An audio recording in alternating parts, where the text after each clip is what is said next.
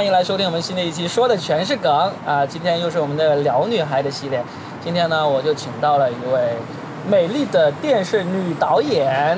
欢迎我们的 Tiffany。 Hello Hello， Tiffany 是凤凰卫视《笑逐颜开》的导演、呃，主编，主编啊， 对主编啊，对比导演，sorry，还要厉害一没点有没有，我们的我们对 title 有严格的 称呼，是吧 对，不要不小心就抢了别人的火啊，， 你的 title 就是主编，对对是吧对嗯。那其实《笑逐颜开》这个节目做了好久了，对，真的蛮久的了，嗯在二零一四年的时候，嗯，他刚刚从青青百老汇改名叫做《笑逐颜开》，对，然后在那个香港大埔那边去大埔是吧？那个地方嗯，叫对大埔。对对，大步大埔那开个地方口，录制的时候，我们就去过两次。嗯，当时我和那个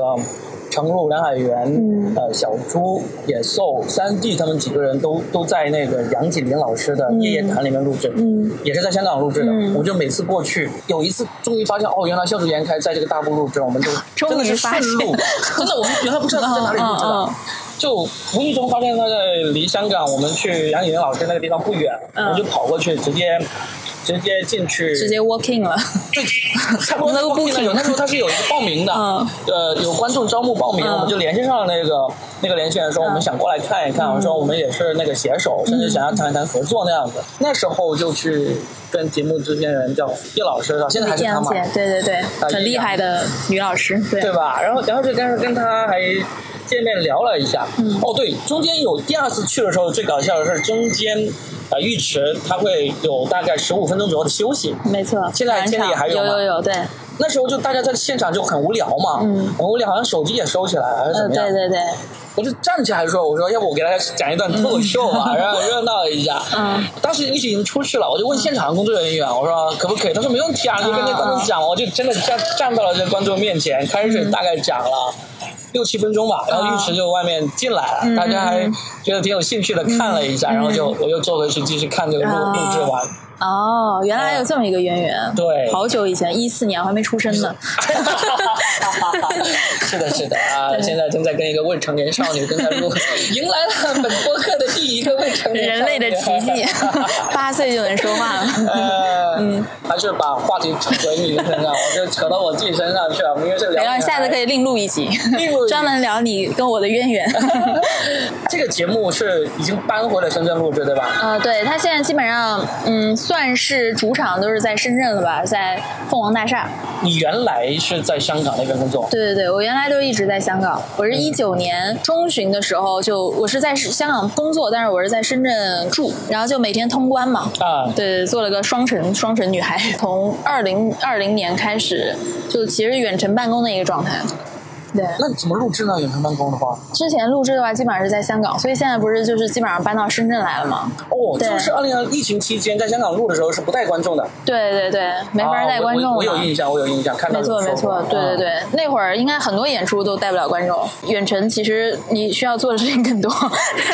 因为你要不断的 push 自己去做很多事情嘛。对，哦那你本来你是哪里人？我江苏人，江苏的，对然后对在对我在香港读的研究生，嗯然后就在香港工，直接就去凤凰工作了。对，哦直接就去了凤凰。你在香港工作的时候也是住在深圳，没有一直住在深圳我是一五年到一九年都是住在香港的，啊。，对，然后我是一九年中旬我才开始住到深圳的。一九年中旬，这个会跟一九年香港的那个社会运动有关呃吗？，其实关系不算特别大，主要是那会儿，首先是我之前一直住在朋友的房子里，啊虽然我也要交租，但是我朋友有趁着那会儿准备把房子卖了，嗯然后我也不好做老赖， 我就说 OK，那我就搬吧。但是真的很大一部分原因是因为我们节目是普通话节目，然后是内地的节目嘛，嗯对就是其实很多受众都是在大陆嗯内地，对，然后你就会觉得说，哎，那我其实我都不收外卖了，你知道香港是很难叫一个外卖的，啊，对呃你知的。道，就是那很多梗，就是内地的梗我都不知道，嗯那你还怎么去做一个，你怎么去做一个受众是内地人的节目呢？对不对？然后我就觉得，呃，不行，我不能对嗯深圳的了解只限于说每每每个周末然后过来吃个火锅那么简单，就是 我得我得住过来，你知道，我 就融入进去，我得我得被外卖小哥开着电瓶车追一次，我才体会到内地的生活。对，哎你说到这个，我我打个岔，我想起来，就是一九年，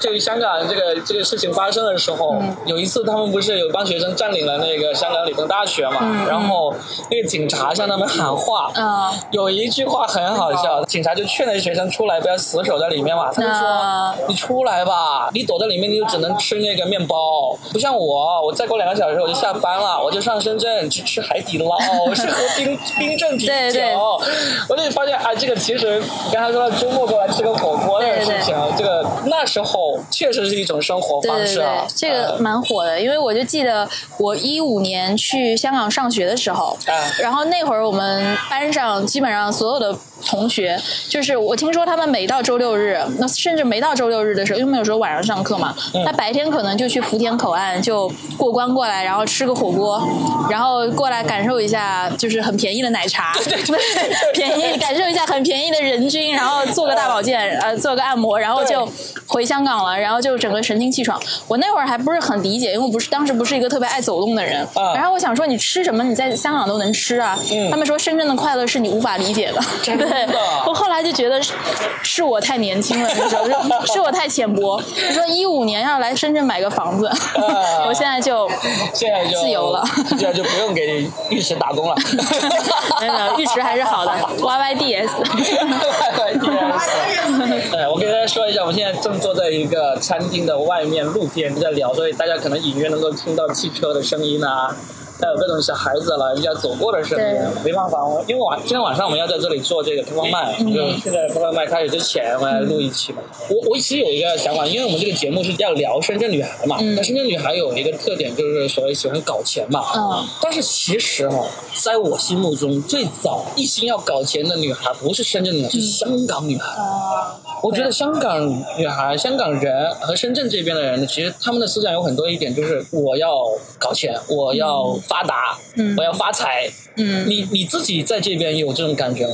这个这个分阶段，哎，其实我特别想问一下，就是为什么你觉得香港女孩儿或者深圳女孩儿爱搞钱呢？就是有感受到啊。其实这个所谓的深圳女孩只是一个泛指的那种名称，而是指这个地方的所有指人。哦所有爱搞钱的女孩儿。对，这个地方是特别让人有这种感觉的。我其实，在很多期节目里面有说过，包括我自己，嗯我的播客，我有一些朋友听了一段时间，他总结了，他说你们几乎每一期都在聊都会钱说到赚钱，说到这个这个事情可以多少钱，那个事情可以赚到多少钱，都有类似的。我就发现，其实整一个粤语地区、华南地区啊。都是这种这种、这种氛围，嗯，嗯，其实我就记得我。刚来香港工作的时候没多久，然后我们主持人就跟我说：“他说 Tiffany，你知道你来了南方，你要特别珍惜一个什么东西吗？”我说：“我要珍惜什么？”他说：“就是你去北方，然后跟大家是侃大山，是聊一些国际新闻的东西；但是你来了南方，你就要学会赚钱，对 当然你就要学会做生意。呃我当时不是特别懂，因为我想说这个有南北差异嘛。但是我后来我就慢慢的真正体会到，包括我现在的思路也是会变得，就是说，呃就像我刚刚跟你聊，我就说，哎，线下真的能线下演出真的能赚钱吗？这个是就是无形之中，你也不知道是年纪大了，你知道吗？呃还不知道是这个城市的原因，对，就是环境。我跟你说，嗯现在有一个呃记者，他是自由记者，他是准备要给脱口秀中国脱口秀演员写书，嗯，他就已经采访了全中国很多很多演员，嗯他跟我都已经采访超过三次了。哦，基本上他没有怎么跟我聊过钱这个问题，嗯嗯就是 OK 能赚多少钱，因为她是一个很典型的北京女孩，嗯嗯。她就真的很多聊到都是这个事情怎么呃风花雪月啊，怎么做好啊，然后她就真的就这种感觉是不太一样的，懂这也是我我要说做这个系列的一个原因。我说我就身在深圳，那我跟深圳认识的女孩，我就首先我基本上我的第一个问题就是你觉得自己像一个深圳女孩，基本上这个答案都是肯定的，嗯嗯嗯所以。那你自己答案会肯定吗？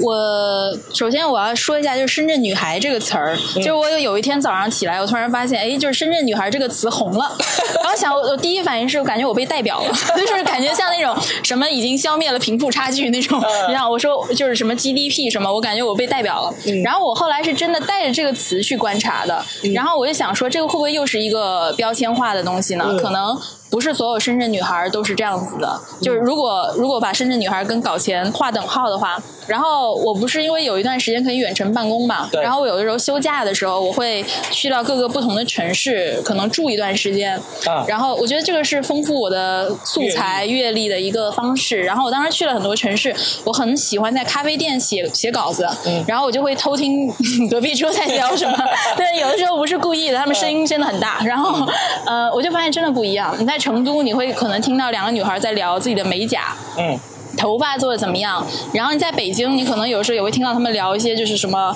呃那个 beach，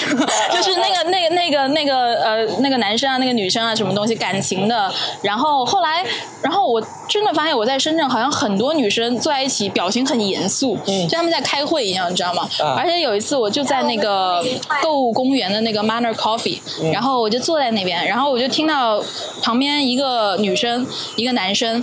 然后听得出来，那个男生是潮汕的，然后那个女生是深圳的。然后一开始以为他们是相亲嘛，然后结果后来那个女生跟那个男生说：“所以你觉得你们家族的生意跟我的家族的生意有什么可以结合的地方吗？” 还是在相亲，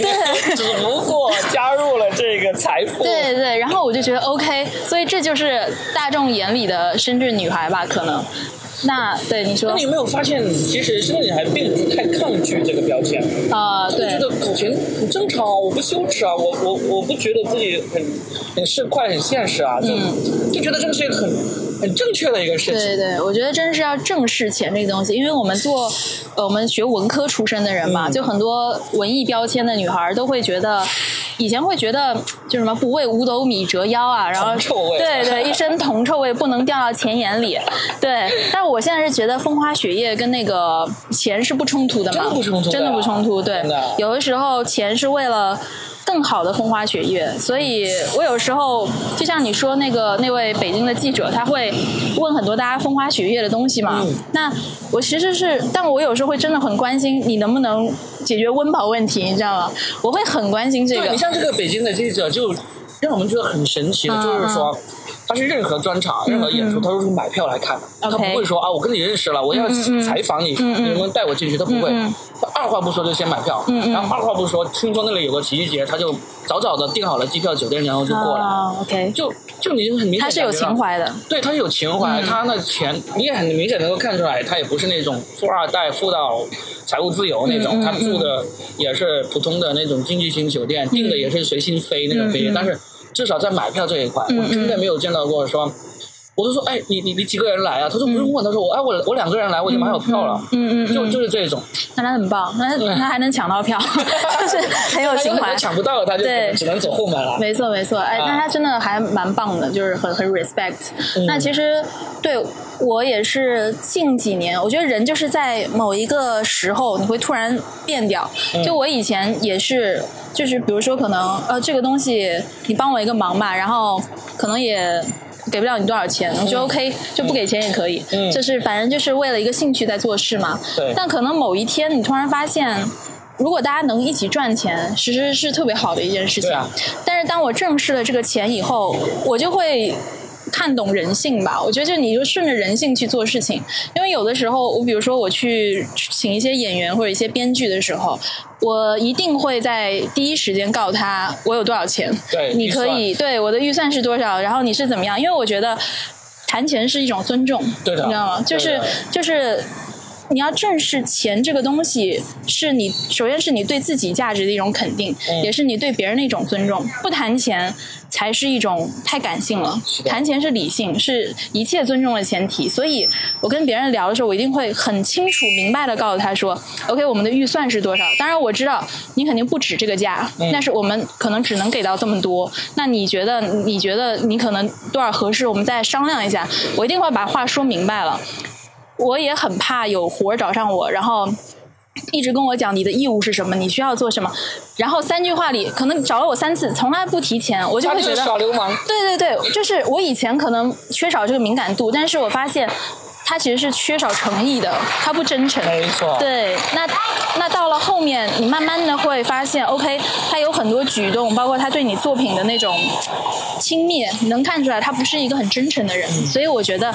可能谈钱的人也是一种情怀。所以所以才说嘛，深圳女孩对于深圳女孩这个标签，其实并没有觉得有什么问嗯题，反而是很乐意啊，我就知道。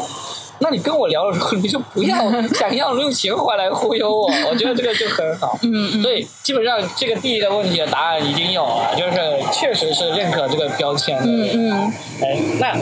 第二个问题就是你自己现在在深圳到现在已经住了一年多了，对不对？对对，差不多。是算是你毕业以后住的时间最长的城市了吗？啊，第二长吧，第一长是香港。嗯，差不多算是吧，对，算是嗯就是你会觉得自己会以后会一直在深圳待下去吗？嗯，会不会在深圳一直待着？我觉得，呃，就是就刨除因为工作你不刨得除一些不原因去另外一个城市居住的这个这个想法，嗯就会已经觉得自己喜欢上了这个城市，或者说这个城市就是你想要的那种那种环境，我觉得深圳是有未来的，就是如果深 说圳是有未来的，对，它是有未来的。 你的对，呃，我觉得深圳是有无限可能性的。就像我当时嗯去香港也是，我跟别人，别人问我说喜欢香港什么，我说我觉得它是有无限可能性的。嗯当然这也有一个原因，我觉得南方不是一个特别重关系的一个城市，一个氛围，嗯所以它会让一切可能性发生。很多路它是没有被堵死的。然后深圳，我觉得也有这一这一个优点，但是呢，就是。呃，我是一个，我觉得我短期内不会离开深圳，因为我也买了房子嘛，在这边。啊，已经在对我已买经房已子了经就算算半定居的一个状态了吧。嗯但是我是一个。就像我以前去台湾，呃，然后去交换，嗯然后我在香港也是，当时呃很多人可能来了一两年就走了，那我可能就不会这样。像我当时在台湾也是，我去交换了一个暑期，然后我发现我对这个城市还没有探索够，嗯我就会觉得我还得多留一下，起码让我觉得我我把这个城市摸的差不多了，我才舍得离开。我觉得深圳就是这个状态，我觉得它可能还得我去摸索个好几年，嗯然后才能够觉得 OK，我可以现在放心的去探索下一个城市了。所以其实是隐约会有下一个城市的这个计划的。对我应该不会说长久的在一个城市待，我不我觉得不会待一辈子。 那对你，那你就是如果真的到那几年过去之后，也有机会来了，其实你会，假如可以选择的话，你会希望下一个城市，或者说嗯后面更可能待的比深圳要更长的城市，会有一个心心仪的选择。其实说真的，就是暂时还没有，就我编也编不出来一个城市，嗯就是因为我可能会因为一个契机过去。然后，呃首先我觉得深圳现在是我觉得真的是放眼中国就是最适合我的一个地方。然后除了香港以呃如果是外国，内的话对你会国就是内。就是深圳了。对， 但是如果就是你如果问我一个理想的栖居地的话，嗯嗯嗯我其实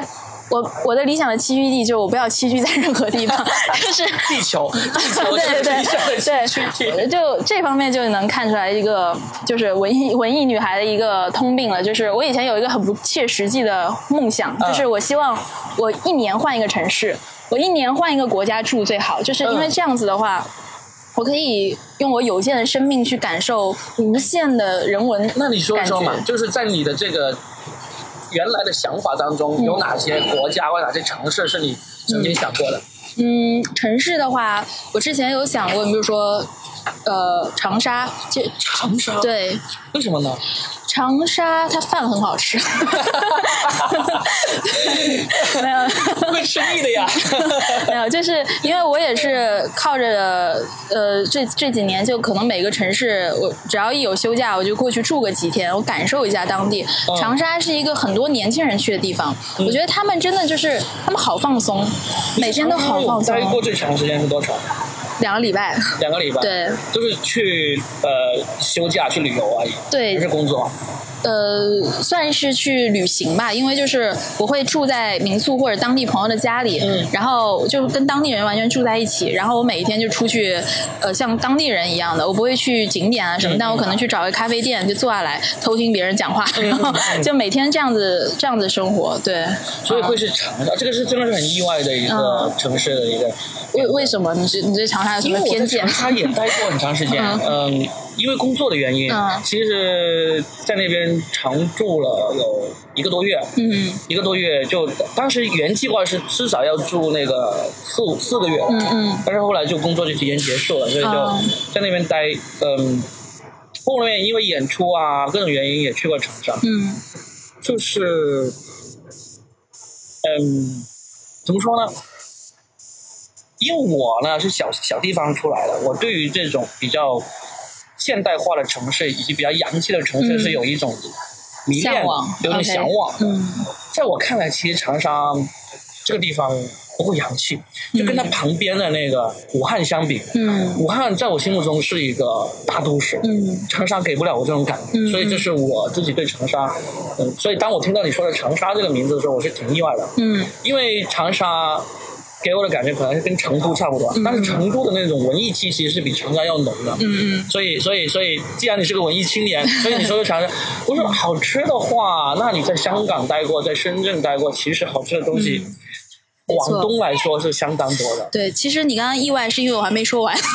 我对后面还有一长还有呢串，还 有说呢长沙接下来、呢成都、上海，然后杭州。其实我对杭州这个城市蛮好奇的，嗯但我没有没去过吗？对，因为我没有常住过，所以我也不知道我会不会很爱这个城市，但我对它有好奇，因为杭州以前离我家很近嘛，江浙嘛，嗯但是我我对杭州的理解本来一直都是就是那种很诗情画意的，嗯但是你看现在它那边互联网公司越来越多，我听说这边多了很多零零后的新兴人类，对，网对，红没错没错。然后我听很多那个脱口秀演员说，很喜欢在杭州演出，因为他们的尺度很大。我当时很惊啊讶，然后我说我说哎，江浙人民哎，尺度怎么会大、啊？应该都 是就是捂着嘴笑的那种。然后他说嗯没有，他们因为现在有很多新进的新进的人，所以那天我就在想，所以我那天就在想，就是可能深圳女孩以后也会变成杭州女孩，啊，三亚女孩，也许都都是她就都有是可随着能时代的迁移，只是时间到了，这个变地方就变成了他们爱爱爱谈这个搞钱，只是时代到了就。嗯但可能你看老干妈她也不是 深圳的， 对，但没有很就是说大家都说是做深圳女孩，但不一定每个人都能成为老干妈那样让人血脉喷张的女 人。啊，你说到这个，我说深圳女孩，我才从来没有跟老干妈联系上 过，这个这个很有意思，对，一个预期违背 哈，啊，所以国内的话，那就长沙、成都这些、杭州这些都是你会考虑的，上海，上海、北京，反而是上海、北京是排在这些城市后面嘛，哦因为北京我在那边实习过很长一段时间，嗯我对它没有好奇了，但是。呃，我我我会担心，因为我好好好好运的是，我每次去北京，它天气都很好。嗯但我听说它那边经常天气不好。嗯我是一个还蛮容易被天气影响心情的人，所以我就哦很怕，就是去了那边会怎么样。但是为什么我就是显得这么飘忽？就是我好像说不出来一个具体的城市，因为我其实我就像我刚刚说，就我对理想栖居地，就是我希望不要永远栖居在一个地不要方，固定对。但是我很希望那边有我爱的人，啊，就是他那边得有一个东西羁绊住我，然后是我爱的人，或者我很爱热爱的一份事业，那我就很愿意为这个城市停留在那里，哪哪怕它是一个很小的地方，嗯它很小，哪怕是很多人觉得 OK，听到听到这个名字我根本就不想去， 就就像我刚才听到长沙一样， 哎呀，希望我的长沙听众不要因此而取关我啊。对，然后但是你想到 OK 那边有你爱的人，你会觉得啊，那这边就是一个家了，对。啊，好了，那既然都说到你爱的人 了，那我们就很自然的转去聊一聊你爱的人的这个这方面的故事。哎，你很顺滑，哎很顺滑，斯班顺滑德滑芙，对德芙应该找你代言。 呃，对的，因为其实我们这个也是最终也会聊到。就后半已经进入这个节目的后半部分了，嗯我们就聊一聊感情这一块的一些故事。哎、所以感情这样看来，你对这个感情这一块是很看重的，就是说嗯会甚至会影响到你会在哪个地方呃停留停住嗯嗯这么一个。那对之前有过这样的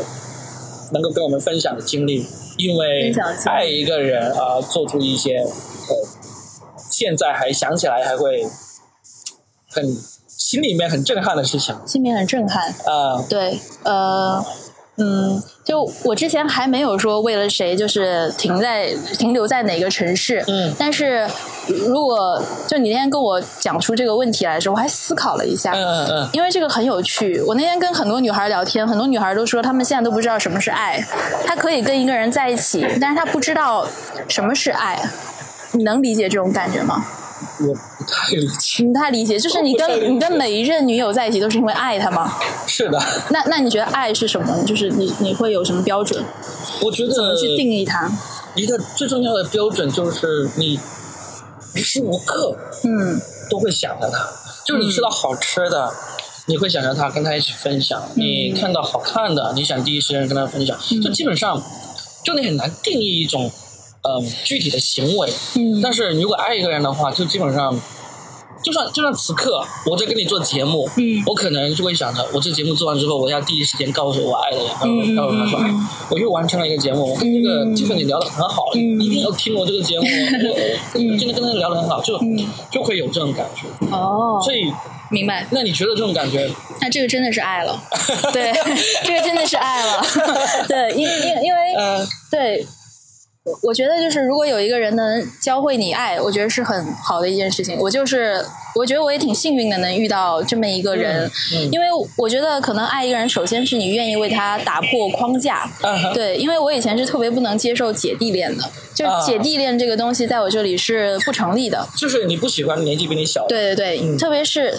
我我不知道是我还是所有的女生都经历过这个阶段。就我年纪小的时候，我是喜欢大叔，嗯就我喜欢年纪比我大的，因为我从小就是喜欢跟比我年纪大的人聊天，因为我觉得他们有很多阅历可以教会我很多东西。嗯但是我突然发现，人到了一定年纪，你会喜欢比你年纪小的人，你喜欢他身上的朝气，你喜欢他的阳光。但有的时候，真的是你碰到这个特定的人的时候，因为我以前是很不喜欢，我觉得说，OK，弟弟都很幼稚，幼稚不成嗯熟，我肯定不会喜欢上的。直到有一天，就是有一个。弟弟就是追我，啊我一开始也会觉得说，哦不行，就是我接受不了绝对绝对绝对不可能。然后，但我后来突然有一天发现，他是真的爱你，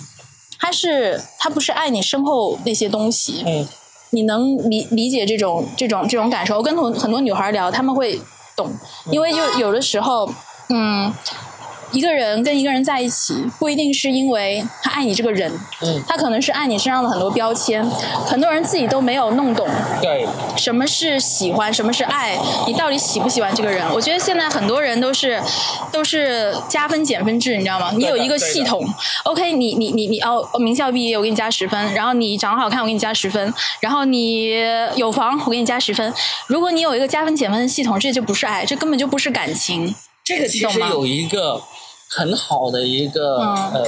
影视故事有说了这个，嗯就是那个《嗯老友记》嗯嗯嗯，你记得吗？我记得我就是记那个得， Ross，对当时他跟那个 Rachel 分手，他就谈了一个亚裔的女孩，对吧？嗯然后那边就是说他就很纠结，然后他就把那个亚裔的女孩他列了十大优点，嗯然后列到那个 Rachel 的时候，缺缺点的时候列了一个，She's not 嗯，因为 Rachel，他不是 Rachel，对对对，我记得那个对，。就是那个。这个真的是再看已是曲中人，你看的时候是不懂的，嗯就没有那么深的对感，触了啊没错。当你有了这个经历、这个心态以后，你再去看，你有代入感了，你就觉嗯得 OK，就是真的明白这种感觉。但是很多人是不知道，他自己也不知道，他的对象也不知道。因为有很多人是从小优秀到大的，他嗯优秀到大，他就会觉得我的对象他自己可能没有意识到，就是他觉得我的对象是 a part of me，他是用来证明我很优秀的一部分，你知道吗？但很多人没有这个意识，可能我以前也会成为这样子的一个，呃，就是怎么讲呢？就是有我可能见到很多这样的感情，然后但是。慢慢的就会模糊我的视线，我会在想，是不是当你到了成年，比如说可能家长希望你尽快结婚的时候，是不是所有人都会找一个这种所谓合适加分减分系统里的这么一个人呢？很多人是这样，对，直到我遇到了一个弟弟，啊嗯他突然让我感觉到，他没有那些试探，嗯他也没有那些就是，啊、我给你加分，我给你减分，他的感情是很纯粹的，嗯你会觉得。很幸运，很幸运，不管结局怎么样，很幸运，很幸运，你能被这么一个人喜欢，让他告诉你，其实纯粹的爱是什么，不要模糊了视线。哎，那他打动你的一个具体事件能够分享吗？打动我的具体事就件，是说，嗯他首先他可能第一次向你表白，或者让你感觉到他想要跟你在一起的时候，你可能嗯会刚开始的时候可能是拒绝的，甚至是或者说先后段，我先先等一等。嗯嗯但是终会有一刹那，有一个时刻，你会觉得，哎，也挺好的呀，嗯是吧？有没有这样的事情嗯那可能是因为我是属于积累型的，啊？这样对，就我很难一见钟情，或者说他一个事情打动了我。没有没有最后一根稻草了。对对，我是属于忽那然种，间就哎，就已经是了。对对对，你懂吗？就是我是属于嗯润物细无声，然后不断积累观察型的。 嗯，我我其实挺谨慎的，在感情这一方面，嗯就我看得会出来观察，是不是？呃你想说，我其实你其实我感觉你对什么都很谨慎，就是我对我对这个就是他的观察就是。特别是当你经历了很多可能试探的感情以后，你会你会感觉到这种。就是这种很难言说哎，我不知道你有没有这种对比，你你经历过很多有很多试探或者加分减分的感情以后，你就会一下就能刨得出来，这个人到底是为了什么喜欢你，嗯为什么他会追求你。嗯，女生是能感觉到的，嗯应该男生也能感觉到，你能感觉 到吗？我我没有被人追过，所以但是我都是我追人家的，呃啊所以都会这个感受应该是不太一样那。这个很好，因为其实主动权都是把握在主动的人那方面的。我也想被 动的，躺着就来追，但是一直没有这个机会。那那有可能你你在追你老婆的时候，嗯你是怎么追你老婆的？我就第一眼看到我就觉得这个女孩很好，印象对中你也是纯粹的爱，对啊，就对就就觉得这个，而且就很快，就简单的聊过几次天，你就发现哇，大家很多东西都聊得来，嗯然后就开始我我现在还记得我第一次，呃，我们牵手是怎么回事？就是有一次就是逛街，那时候其实已经。还没有承认那个关系，嗯嗯嗯但是呢，就已经很自然的周末就是肯定是我俩一起去嗯嗯看电影啊、逛街，但是没有说过我喜欢你，我要追你当我女朋友，嗯都没有说过。嗯但是那一次就是在一个商场里面，就坐扶梯，嗯就我就把他手上的包拿过来，我拿着，嗯然后呢，他手上还拿着个饮料，我也拿过来拿着。嗯，就他说那我我手上拿什么？他说我说拿我呀，然后我就把手拿就牵很上，会哦。对，就这么牵上 了，就这么牵上了，然后就就很自然的就发生了哦那一步，就是哇塞，很会啊！也不是很会，就很自然。对就是我我自己显然在我说出那句话之前，我是没有想过，哎，我今天就要跟他表白，我今天就想、嗯嗯嗯嗯想方法让他对，知道我就是你的男朋友了，就没有这样想。只要每天在一起，一分一秒都是很开心的。对，对嗯，虽然大家现在看不见 Robin，但是他现在脸已经红透了。因为喝了酒，我们我已经把这个精酿啤酒快要喝完了。原来是这个原 因对，啊哎，对，还是说回你的故事嗯吧。嗯嗯。但其实我特别想问你一个问题：嗯你相信有纯爱吗？你相信大城市有纯爱吗？这是之前另外一个人跟我录一个聊天节目，他想采访我的一个问题。他问我嗯说：“你相信大城市有纯爱吗有，？”是不是我？相信有，就是但是这个纯爱也是有物质基础的，就是说。这两个人嗯都不会因为物质的原因而产生那种感情，嗯这样的情况下，那会有纯爱产生。但是如果这两个人阶级地位、物质条件是有这个差别的，有这个差异化的，嗯就产生纯爱的可能性就会低一点，因为毕竟再怎么着，你都是要面对生活的。明白。嗯我觉得我是现在想明白了，嗯就是呃，我对于另外一半的要求跟我对感情的要求就是很纯粹，嗯我不希望它掺杂任何任何的东西。可能平时大家会给你灌输，就是说你的另外一半一定要可以给你提供足够的物质保障，嗯或者你们俩就是你要一起呃建设一个美好而有钱的一个家庭。但是嗯我现在对我现在就觉得人活着这么短，嗯你能有一个很纯粹的感情，让你每天想早点回家，然后大家开开心心的，然后你看到他就开心的这么一个人，只要有这么一个人，我就觉得很幸运了。不管他有没有钱，嗯我就我我可以有钱，就所以我就一直希望我好就行了，嗯就是我好就行了。他好不好是他的选择，但只要我喜欢他，只要我们之间有感情有感觉，然后他让我开心，我就觉得那就很棒了。他没钱，我觉得没关系，就有多少钱，大家过什么样的日子。对，其实说一句可能会被人骂的话，嗯我感觉这种纯爱产生的基础，除了我刚才说的两个人的那个物质条件或者这个阶层都差不多之外，嗯还有一个很重要的先决条件，嗯就是女生得要能够接受这个男生只追求纯爱，然后对于物质方面没有什么功利心这一点，嗯因为在我看来，嗯男生的功利心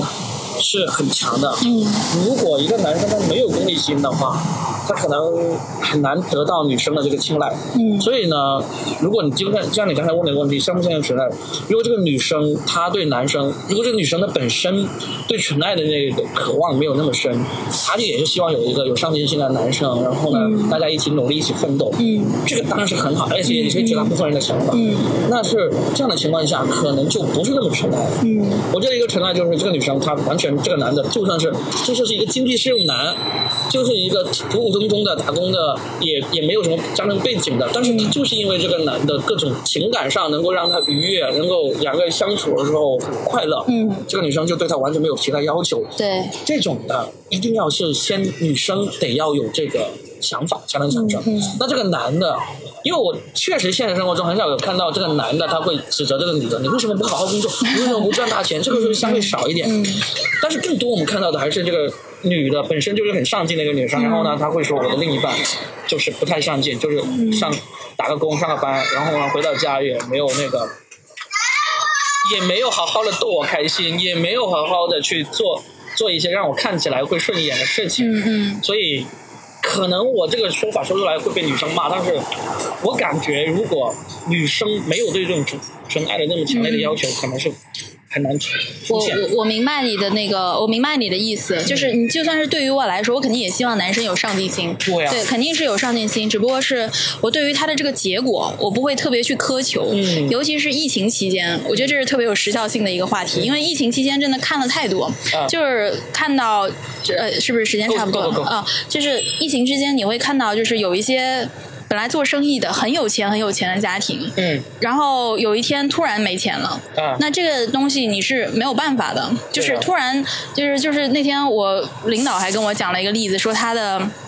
呃，说他的这个以前呃家庭就是那种班级的那种家庭的聚会嘛，一个家一个家的，有一个人的就是老公是特别特别有钱的那种，然后每一次看上去都哇塞，就是人生赢家，然后儿女双全，然后每都开着最好的车过来，然后吃带着最好的食物过来，嗯但是有一天就就是因为疫家道情中，落对对，就没钱了。然后，然后那个，然后后来那个男生，那个那个男士就不出现了，嗯因为可能。很多男生就是很有钱，然后突然没钱，然后就会觉得好意思不好意思。对，那这个东西真的是一时一时的。很多人奔着说我要嫁一个有钱人，嗯但是你不知道你什么时候这个命运就给你开了一个大玩笑，对不嗯对？所以我觉得是你追求纯爱的运气会好一点。 对，我觉得是这样子啊就你。你对自己会，其实你为什么会问这个问题，是因为你对这个是有也会有困惑吗，还是呃，我对这个吗？对嗯嗯，就是你是你是觉得这个都市存不存在纯爱这个事情，你是有点怀疑，还是我以前没有这个问题的。然后真的是上一次有一个女生也做了一个这个节目，然后就找我来聊这个话题。嗯我突然就发现，OK，其实很多女生可能到了一个年纪，特别是父母给她灌输了很多，就是你一定要找一个门当户对的，或者你一定要找一个呃所谓经济适用男，或者说你一定要找一个能给你提供物质保障的男生。以后很多女生会会摇摆，就是、那如果这个人是合适的，嗯和这个人我是喜欢的，我是应该找哪一个呢？嗯就是我发现其实很多女生会有这个摇摆。我那天跟很多女生聊，她们也会有这个摇摆。嗯我就那天我就开始在想，那那我是怎么样呢？我就结合了很多事情，我自己就想明白了，就是我一定是找喜欢的。对对但是而且这个喜欢在都市里面有一个，如果这个男的。嗯，不够上进，这其实也是构成一个不够喜欢的条件。嗯因为你上进的东西不代表你就真的是能够赚多少钱，嗯，但是你至少得要有这个努力的这个行动和这个意向，你得有对一个不对喜欢的事情，那就很酷。不管你喜欢什么，啊，对不对？对啊你你作为一个酷的人，你一定是有一个喜欢的东西，因为证明你有态度。对啊，嗯，对啊。对，我是这样觉得。嗯好，那我们聊到这里的话，我们可以看看有没有什么能够让观众听了会觉得哇这样的故事可以分享哇的故事，啊。嗯，这个也可以是感情故事，也好可以是，例如说啊，你刚刚拯救了地球啊什么之类， 你刚刚拦下一个， 刚刚制服了一个恐怖分子啊什么之 类都没问题。啊，哇，就是我其实是美国总统的女儿， 是吧？没有没有没有你是奥巴马吗？ 看肤色不太像。对对对对，因为我那天看你那个，我也我也在想哇的问题，因为你也能看出来我是一个平时没什么情绪的人， 对，你有感觉到吗？看看不不出出来的看来不出来的，太棒了！我一直在努力成为一个有情绪的人。嗯哎看不出来 的真的是对啊，就是就是我我我那天就发现，我一直在想有什么事情能让大家哇哦的，然后。我后来就发现了一件，就是我去年的时候就呃摘除了我的胆囊嘛，啊， 忘了，我已经忘了，这个很哇吗？真 的，这嗯这是 OK 什么原因？呃，因为我我也不知道是为什么，因为我一直身体都很健康，嗯然后我到现在身体也很健康，不用给我同情的眼光。 没有没有，我是好奇，好奇的，我看到了我好奇的小眼 睛。呃对，，因为就是去年这样疫情期间，不是大家都要隔离嘛，然后过年也在家住了一阵子嘛，就好巧不巧的，就是在过年的时候突然发现哦，经常胃痛，嗯然后而且都是半夜痛嘛，然后后来终于有一天我就去医院检查，发现原来是胆结石，啊对，然后其实这个事情，我就发现是一八年去体检的时候我就已经检出来了，但是就是那会儿我也不知道是工作太忙了，还有就有的时候你工作很忙的时候，你对于这个一些所所谓的琐事，你会不那么上心，嗯你就没有特别去注意去看那些夹在字缝里面的 胆结石那三个字，你知道吗？然后呃，而且一直都觉得自己身体很健康，就没有特别去 care 这件事情。后来才发现，OK，因为你没有去 care 这件事情，它就变得越来越严重，它就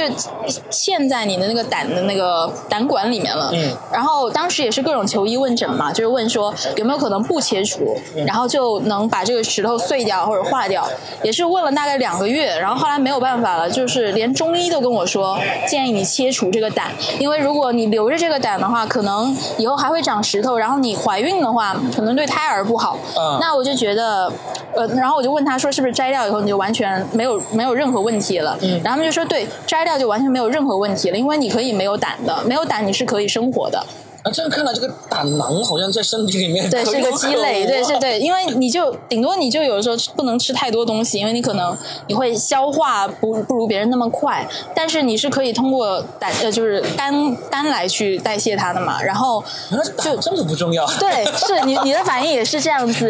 是你反应是这样子。然后嗯后来就是呃，后来就说 OK，那如果切掉也不会影响我以后怀孕，然后也不会怎么样，那就把它切掉嘛。然后就嗯把它切掉了。就是我后来。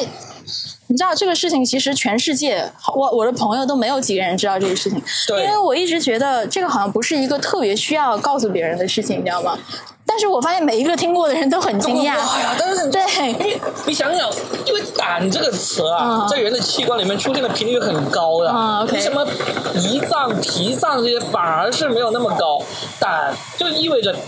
在我们这个文学里面，修辞里面就是胆量、胆气，是吧？对对，啊对没错，就我是没想到就 这么不重要， 吓破了胆。对，然后我因为第一个知道的事情，就除了我家人以外，是我们领导。嗯然后因为我要跟他请假嘛呃，有然后意识吗嗯呃不是，是我们制片，对，就是我们、我们我们一个领导。然后后来过了大概一两个月的时候，然后我们主持人突然给我打电话说：“Tiffany。”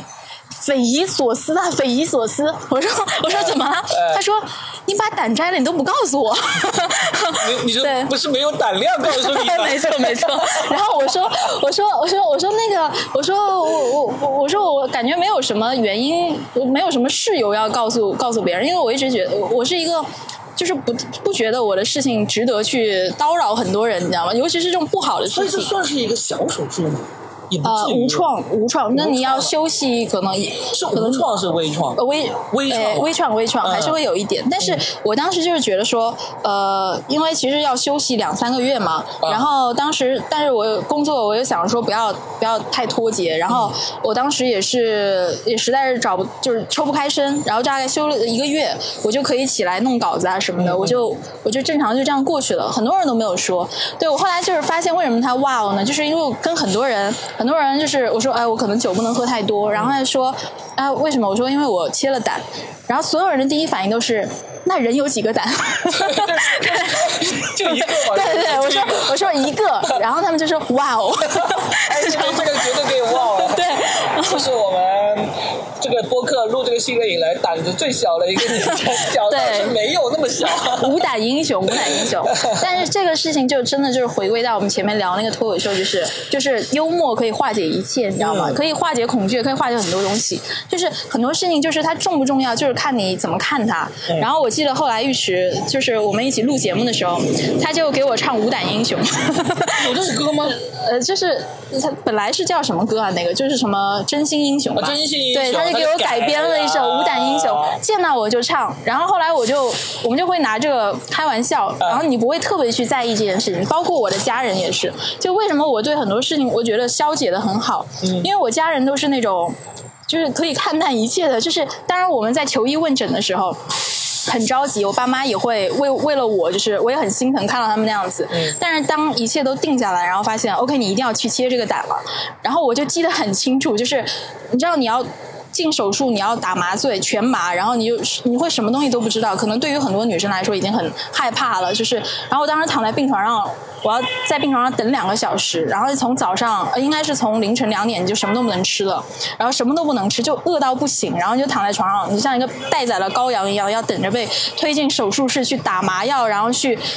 就是让医生在你的肚上切一个切一个口哎，然后把胆吸出来。你这么想真的很恐怖。然后我妈就我就我妈就在医院找很多人来参观我，对， 我就看一下，没有胆的哎人都是这样子的。 对她找了很多病友，你知道吗？ 喂二十块，看一眼，对我呀、照三十。对呀、你看他就没有这个赚钱意识，他就找别人免费来参观我，你知道吗？他就带很多人，然后走到我面前说：“哎，我女儿也要切胆啊癌，你跟大家分享一下你的切胆经验啊。”然后就是就是这样子，你知道吗？这然后是真正的肝胆相照。 啊没错，然后我就完全不害怕了。然后我被推进去，我就记得他给你打麻药，我最后一句话记得就是你深吸一口气。然后我深吸了，然后就是我就醒了，啊然后我就说开始了嘛，他说已经结束了，结束了啊 就就就是这么一个过程，对，这样，嗯，所以就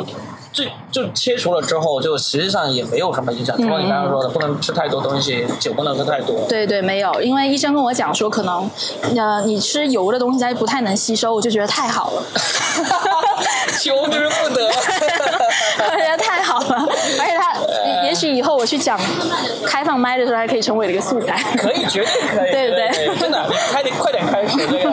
那个脱口秀呃 初舞台，一定要试一下，试一下哎试一下对，那我们聊的也差不多到这里哈，然后我最后来一个扣背问题，嗯哦就是你做这个手术的过程中，你那个弟弟有做到位吗？哎 那会儿还不认 识他， 完蛋了！你扣 back 的问题不不仅仅想到啊，不不一成期违立，背再违背。 太精彩了，太精彩了！今天对，呃，好吧，那我们今天就刚好录了差不多啊，只有一个小时以内的一个。嗯还有漏掉的问题吗？ 没有漏掉了，基本上就是职业病上线了，看一下提纲。然后中间要卡掉一个。对 对对对我，要卡掉的部分， 至于是什么部分呢，我就不说了啊，大家会倒回去仔细 听。对 嗯，好，那好谢的好的谢 Tiffany，谢谢 Robin，谢谢 Robin，、啊特别好的主持人。呃完成了一期特别精彩的节目啊。然后接下来呢，我们马上要去看开放麦参加今天晚上的开放麦活动了。没错好没错特别棒好那我们下一期再见，谢谢，谢谢，拜拜拜